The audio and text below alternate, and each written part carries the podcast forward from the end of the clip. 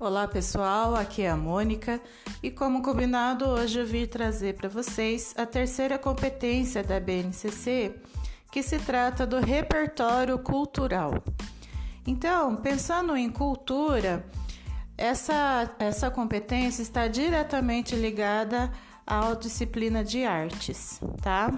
O respeito às artes, seja elas diversas, de todo tipo e toda forma de expressão.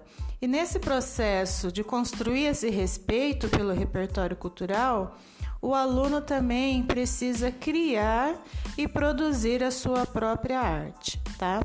Então, ele vai conhecer diversas manifestações artísticas e aprender a valorizar, a respeitar essas representações artísticas que ele conhecer. Por isso é importante a gente apresentar diversas mesmo, vários tipos de várias épocas, usando vários materiais, vários artistas de todos os lugares do mundo. Por quê? A arte, ela vem representar ideia, tá?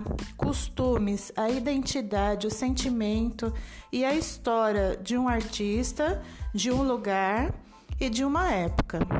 É, podemos trabalhar bastante com os alunos a questão do folclore, não só o folclore brasileiro, mas o folclore de outros locais também.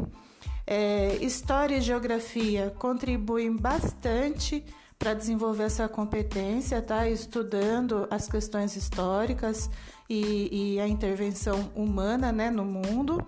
A educação física também contribui através de jogos e brincadeiras, tá? Que são desenvolvidos ao longo do tempo também.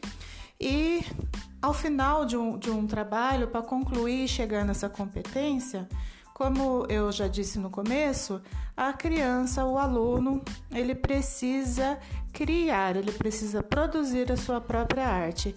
Assim, ele vai conseguir expressar e representar a sua ideia e a sua identidade, o seu contexto, e ele vai entender e valorizar e respeitar também a arte de outros artistas e de outras pessoas. Tudo bem? Esse áudio ficou bem curtinho, é uma competência fácil de trabalhar, gostosa de trabalhar. E amanhã, como combinado, eu trago mais uma. Amanhã vamos falar sobre a competência da comunicação. Um abraço e até amanhã.